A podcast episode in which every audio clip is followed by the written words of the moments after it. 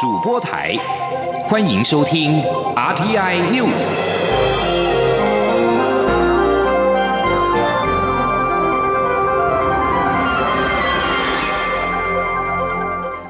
听众朋友您好，欢迎收听这节央广主播台提供给您的 RTI News，我是张顺祥。环保团体发起抢救大潭早教公投行动持续的延烧。行政院发言人罗秉成今天表示，民进党政府已经将第三接收站的开发面积缩小，并避开早交，环保生态跟能源的发展兼顾。经济部等相关的单位会加强说明，也呼吁民众能够理性的看待。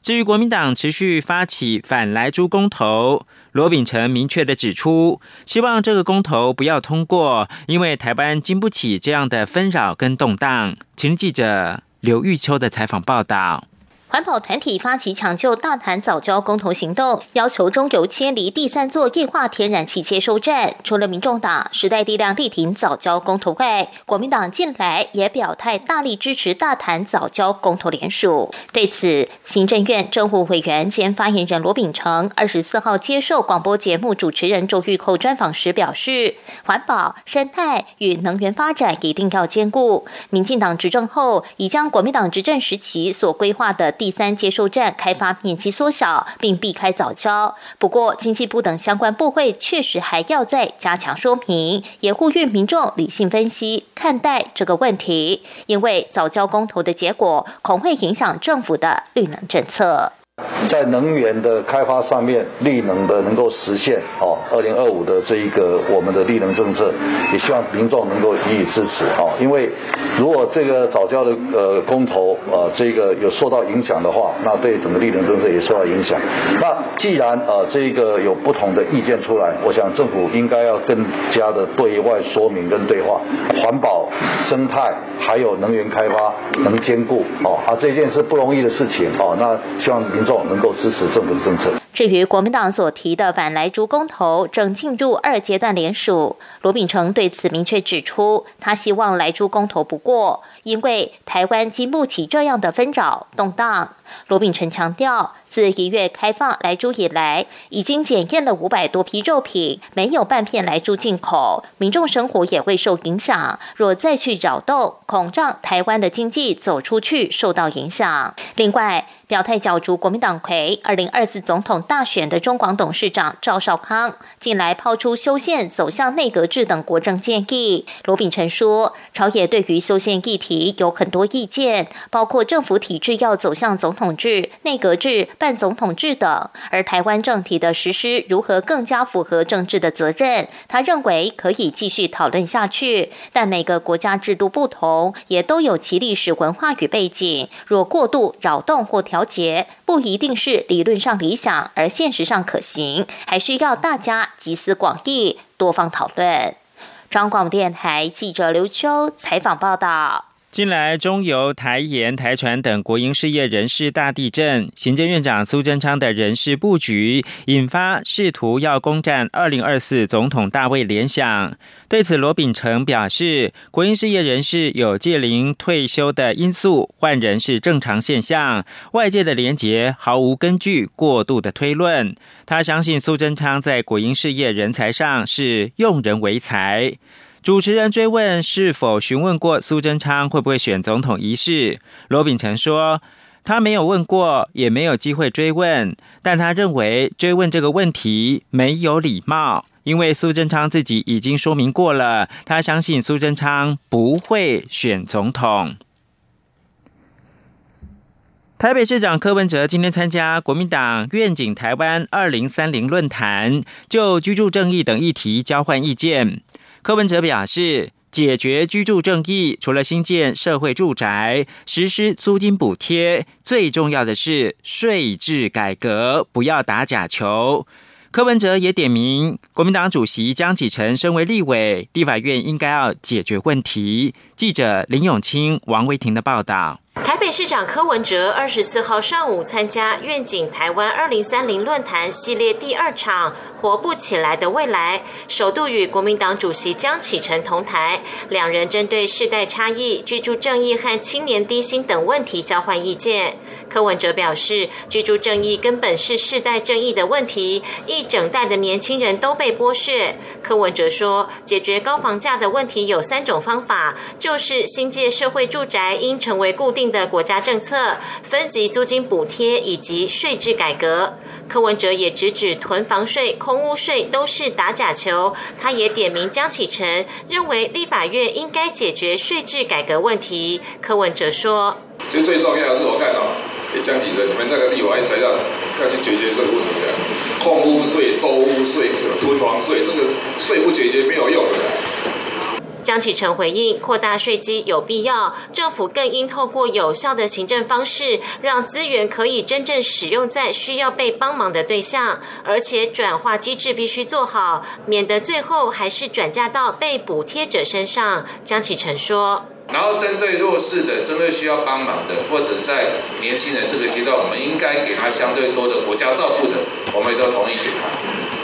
但是这中间，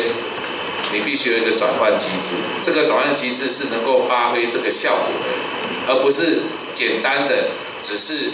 把他握手，然后呢，最后那个承担的啊，这中间这个没有承担嘛，这个承担的是最可怜的那一群。江启臣也表示，年轻人缴很多税，缴的税怎么被使用，这才是关键。可是却一直没有检讨。柯文哲表示，前总统李登辉曾经告诉他，四十年无法解决的问题，不要幻想四年内可以解决。他直言，打房不会成功。在台北市房屋自有率百分之八十五的情况下，打房只会让多数民众不高兴。政府应该控制房价，然后让薪资可以慢慢跟上。不要幻想一天就可以改变这个国家。中央广播电台记者王威婷采访报道。国民党今天论坛也是江启臣跟柯文哲首度同台，蓝白河议题引发讨论。江启臣表示，论坛单纯希望邀请在野党交换意见，自己不需要靠柯文哲垫高声量，也和地方选举无关。柯文哲也说，愿意在议题跟最大多数人合作，外界不用想太多。和平纪念日二二八即将到来，律师李胜雄认为，前总统马英九不应该出席二二八当天的纪念活动。马英九今天在参加二二八事件七十四周年追思祭座谈会前受访表示。他认为二二八尽心尽力，而且将近三十年，也曾经一直道歉。不了解李胜雄的批评有什么依据？马英九表示，二二八当天仍然会出席活动，也希望外界不要因为偏见而忽略他三十年来的努力。请央广记者王兆坤的报道。台北市政府在二二八当天邀请前总统马英九出席纪念活动。律师李胜雄认为此举对受难者与台湾人是一大侮辱，希望他知难而退。马英九对此回应表示，这看法非常奇怪。我开始为二二八尽心尽力啊，差不多将近三十年了，制定这个啊补偿条例，后来改成赔偿条例，然后呢做各种各样的平反工作，我从来都没有改变过。我不晓得李律师这样的批评我的依据是什么。马英九指出，从开始推动相关工作以来，就一直道歉过。如果有些人有偏见的话，我们当然会努力去说服，但不要因为有偏见的存在，就忽略了这三十年来的努力。另外，马英九在二二八事件七十四周年追思祭座谈会致辞表示，台湾社会这些年来开始有些改变，如何将仇恨、误会逐渐化解？他一直秉持的基本原则就是：面对历史，就事论事，是非分明；面对家属，将心比心，疗伤止痛。且可适用其他类似，例如六四事件，大陆应该参考这样的基本原则。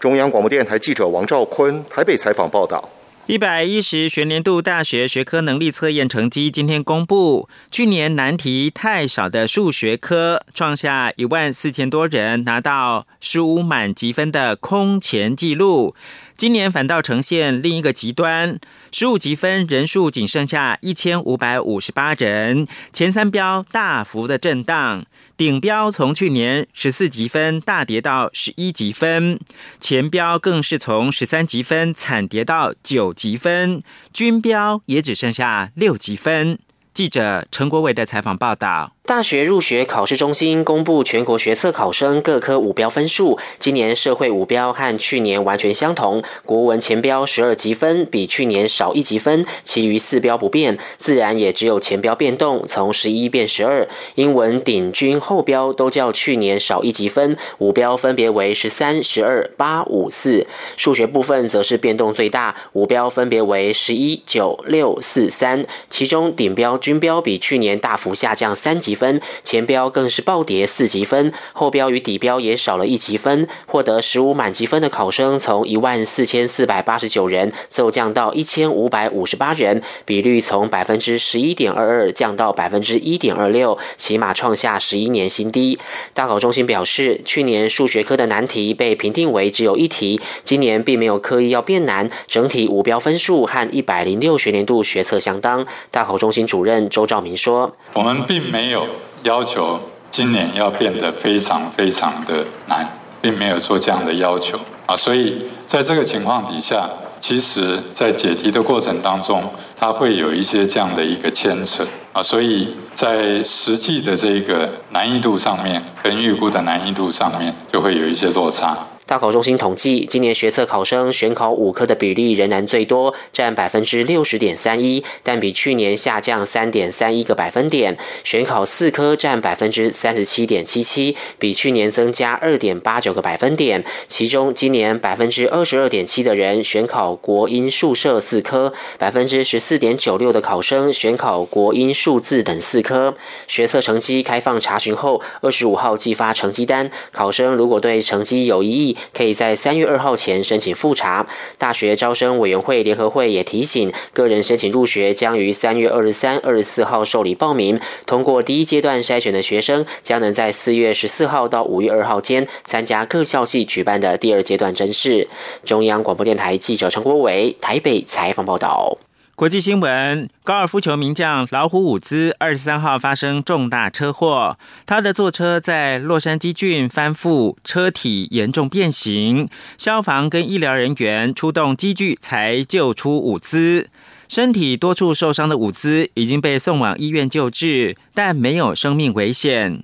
根据电视台画面，伍兹坐车侧躺在山坡道路外，前端严重的受损，车窗破裂。这起大约是发生在二十三号上午七点十二分的事故，并没有涉及到其他车辆。当时车内也只有伍兹。根据美国有线电视新闻网 CNN 报道。舞姿的双腿有开放性骨折。伍兹发生车祸消息一出，包括了金雄、尼克劳斯、NBA 传奇、魔术强生、MLB 退役球星罗德里格斯等人分表不舍。多次跟伍兹打球的美国前总统川普同样发布声明，祝伍兹尽快的复原。而台湾的选手潘正崇也在推特发了三双祷告的手贴图，为老虎伍兹祈福。今年四十五岁的伍兹，生涯至今拥有十五座大赛冠军，是世界体坛最知名的人物之一。在二十三号进行的一场视讯会议当中，美国总统拜登定调，美国没有比加拿大更亲密的朋友，而加拿大总理杜鲁道则是称两国关系特别。在前总统川普任内，美国跟加拿大的关系出现了乱流，如今渴望进入到新业。杜鲁道也感谢拜登关于全球暖化政策，拜登已经宣布美国要重回到巴黎气候协定。白宫表示，二十三号的对话为两国的更加关系提供了路线图。白宫强调。美加关系在多边布局上扮演重要角色，从七大工业国到北大西洋公约组织、五眼情报联盟以及世界贸易组织 WTO。以上新闻由张顺祥编辑播报。大家好，我是中央流行疫情指挥中心专家咨询小组委员李炳云医师。武汉肺炎是透过飞沫传染，佩戴口罩能够有效降低传染风险。尤其在出入医疗院所时，请国人务必落实防疫措施，请全程佩戴口罩，避免飞沫传染。使用过的口罩请妥善丢弃，不造成环境污染。另外提醒大家，出入医疗院所时，随时保持双手清洁，保护自己，不让病毒上升。有政府，请安心。资讯由机关署提供。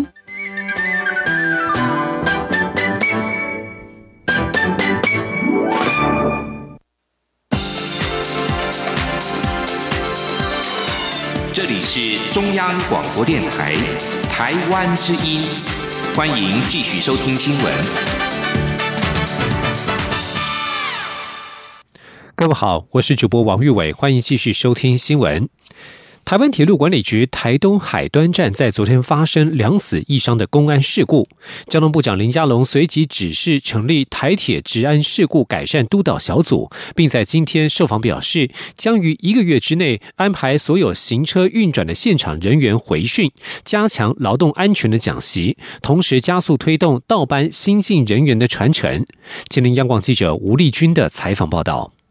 台铁三名池上公务倒班人员二十三号在海端站进行维养时，意外遭到电力维修车撞伤，经送医急救后，依旧酿成两死一伤的不幸。交通部长林佳龙随即于当天指示成立台铁治安事故改善督导小组，并全力抚慰罹难及受伤的同仁及其家属。林佳龙二十四号出。席观光局举办的二零二一观光节颁奖典礼后，受访表示，除了台铁治安事故改善督导小组将针对这起事故全面检视台铁施工标准作业程序是哪个环节没有落实外。也将于一个月内安排所有行车运转的现场人员回训，同时加速推动倒班新进人员的传承。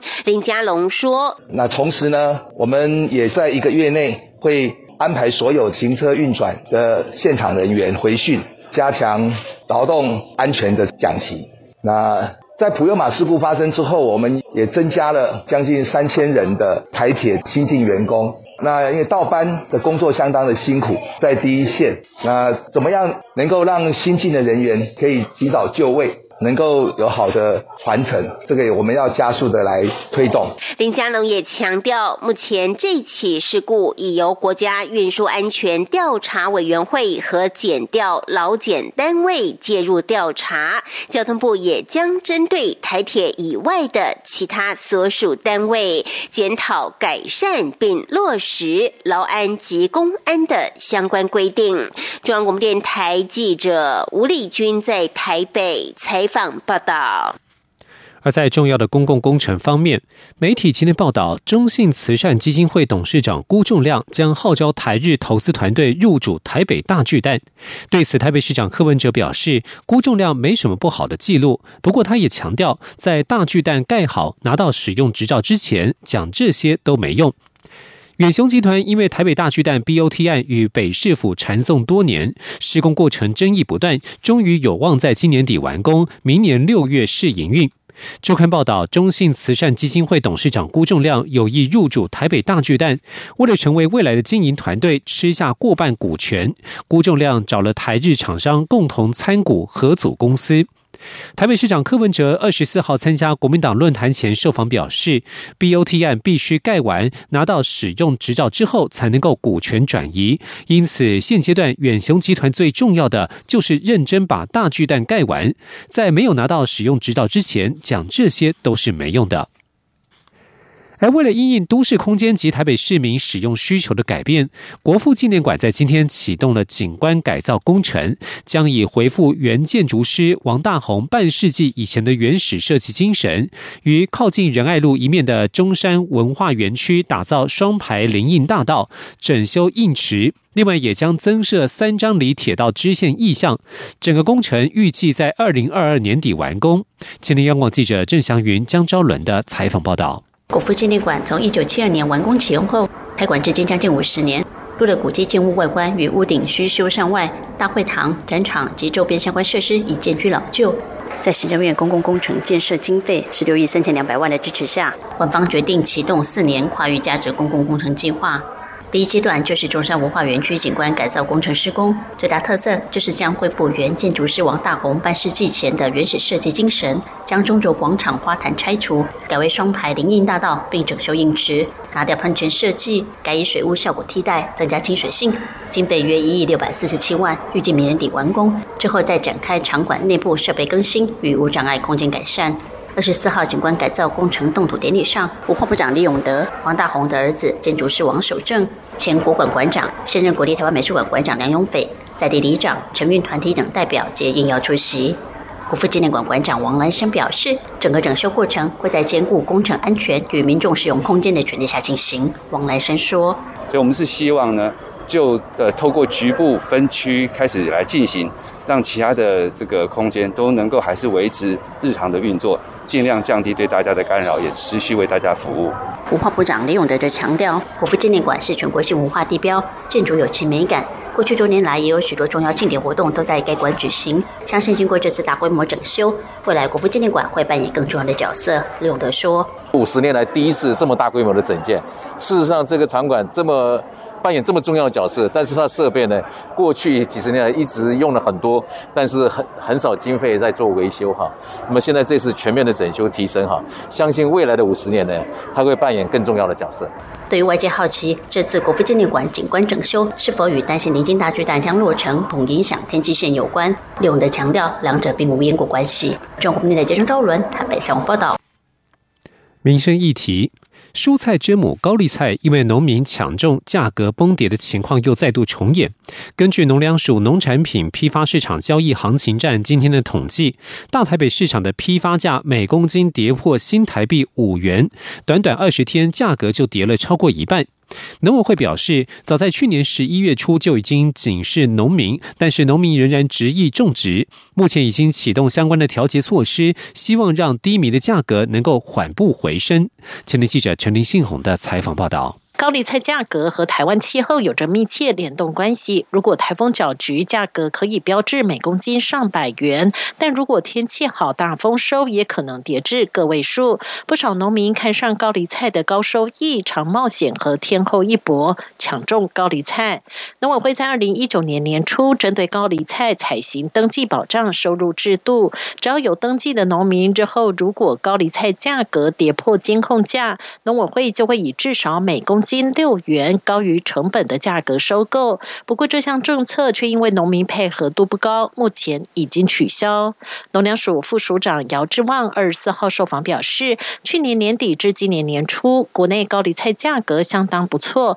平均一公斤达新台币三十元，一颗高丽菜可卖到近百元。农民眼见收益好，就大量买种苗。当时农委会就发出警讯，向农民示警，但农民仍执意种植。目前所见到的产量都是两个多月前所种植。姚志旺说：“因为高丽菜的生长期大概在两个半月哈，其实好在其两个半月左右的时间嘛。我们大概在十一月、十月就看到这个卖出的苗很高很多嘛，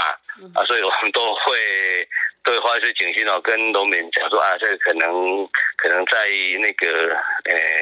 生长在采收的时候量会很很大。”嗯，那可能农民要稍微要调节一下，然后有做这样子一个的的的警讯啦，公布啦。农粮署也评估，由于近期中南部气候好，再加上农历年前大宗需求已过，预估产量还会陆续释出，短期难看到高丽菜价格明显回升。不过目前已经启动相关营运措施，包括启动外销机制，透过国军和各级学校营养午餐多采购以及加工厂进场，让价格不要再往下滑。台北农产运销公司也鼓励民众趁着目前高丽菜价格低时进场多购买，并推荐高丽菜除了清炒外，也能以简单方法做出好吃的高丽菜风。中央广播电台记者陈琳信鸿报道。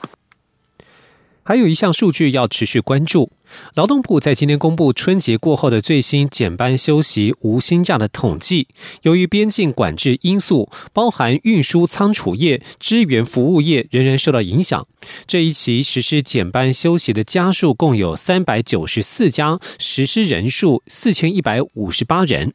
与二月八号实施公司家数共计三百四十四家，实施人数三千七百零三人相比，这一次增加了五十家，人数增加了四百五十五人，增幅达百分之十二。劳动部劳动条件及就业平等司司长黄维琛受访表示，这一期新增的家数及人数多半分布在运输仓储业、批发零售业以及支援服务业等尽管相关行业，包含航空公司、地勤、旅行社等等。另外有部分也集中在制造业。其中，批发零售有部分是从事精品批发零售，因为是做观光客的生意，因此也受到尽管因素影响而实施无薪假。黄维成表示，虽然这一期人数是增加的，但是以月份来观察，数字仍然是往下降。他举例，在这个月的二十四号是四千一百五十八人，而上个月二十四号的实施人数是四千两百多人，从去年七月就一直呈现下降的趋势。现在全球都在仰赖疫苗来结束疫情。欧盟执委会主席范德赖恩二十三号表示，他乐于接种预防 COVID-19 的 A Z 疫苗。欧盟官员现在正在急于寻找方法来确保德国人拒绝施打的疫苗不会被白白浪费。有越来越多的担忧，认为包含法国总统马克宏在内的欧盟高阶官员对于 A Z 疫苗的不利发言，可能将减缓这一支疫苗的接种速度。A Z 疫苗是欧盟已经批准三支疫苗的其中一支。马克宏表示，英国冒着风险太快批准 A Z 疫苗。一份德国官方研究也发现，虽然 A Z 疫苗有效，但是它比其他两支主要竞争对手的疫苗有更严重的副作用。范德莱恩对此表示，他将毫不犹豫的接种 A Z 疫苗，就像接种莫德纳和辉瑞的产品一样。在德国，德国药厂 B N T 所研发的疫苗获得广泛的支持，这使得没有被使用的 A Z 疫苗数量越来越多。德国官员及政治人物正在急着寻找方法来确保这些疫苗不会被浪费。而疫苗还在施打，英国首相强生才刚宣布英格兰地区的解禁时辰，迫不及待想放暑假的英国人现在已经纷纷上网预订出游行程，旅游网站的访问人次暴增，班机和旅馆的预订数也攀升。强生宣布英格兰地区四阶段解除封城计划，希望英国能够在六月全部恢复正常，解除保持社交距离的限制，并且让所有的营业场所恢复营运。尽管距离解除防疫措施还有四个月，而且必须要满足四项条件才能解禁，但去年暑假泡汤的英国人现在已经是迫不及待。英国最大的旅游机构途易旅游公司表示，海外旅游的预订量在一夕之间成长了百分之五百。希腊、西班牙、土耳其等最受英国人欢迎的旅游胜地，在七月之后的行程涌进了大量订单。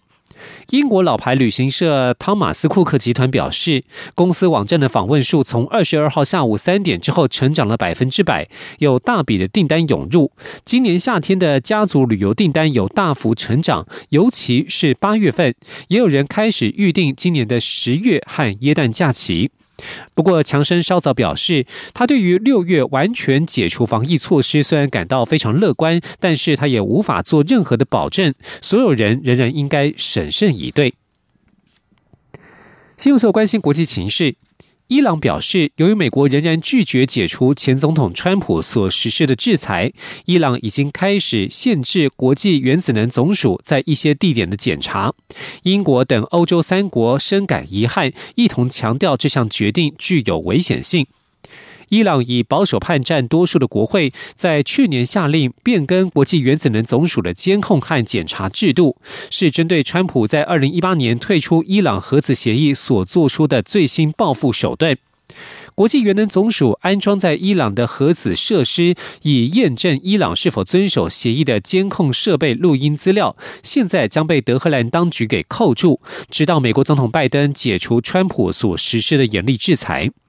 二零一五年核子协议的三个欧洲签署国英国、法国和德国都表示，这将大大限缩国际原能总署进入这些地点和保护资讯的能力。